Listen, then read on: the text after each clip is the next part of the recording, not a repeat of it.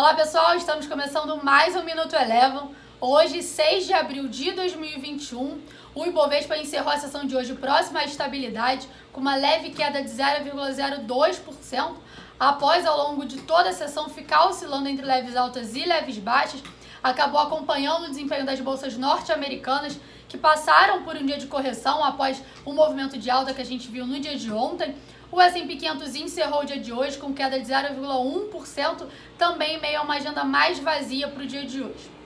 Aqui no Brasil, os investidores seguem atentos ao orçamento para 2021, aguardando um possível acordo entre o governo e o Congresso para que o orçamento seja aprovado sem que ultrapasse o teto dos gastos. Destaque de alta hoje dentro do índice, do índice Bovespa ficou por conta das ações da Sul América, que subiram 4,3%, seguido aí pelas companhias ligadas ao minério de ferro e ao petróleo, que também tiveram um desempenho positivo no dia de hoje, como foi o caso de CSN e PetroRio.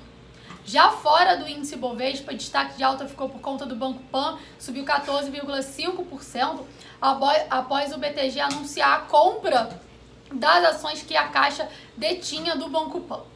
Passando agora para o dólar, o dólar por aqui hoje encerrou a sessão com queda de 1,4%, cotada a R$ 5,60, acompanhando o desempenho, o desempenho de desvalorização do dólar frente às principais divisas pelo mundo, em meio a sinais de recuperação da economia americana. Ainda no cenário internacional, hoje o FMI ele elevou a previsão de alta para o PIB global, passando de 5,5% para 6% para esse ano de 2021, em meio ao avanço da vacinação em vários países pelo mundo e também após a rápida ação é, por conta dos bancos centrais pelo mundo. O Minuto Eleven de hoje fica por aqui. Se você quiser ter acesso a mais conteúdos como esse, inscreva-se em nosso site www.elevafinancial.com e siga a Eleven também nas redes sociais. Eu sou a Jéssica Feitosa e eu te espero no próximo Minuto Eleven.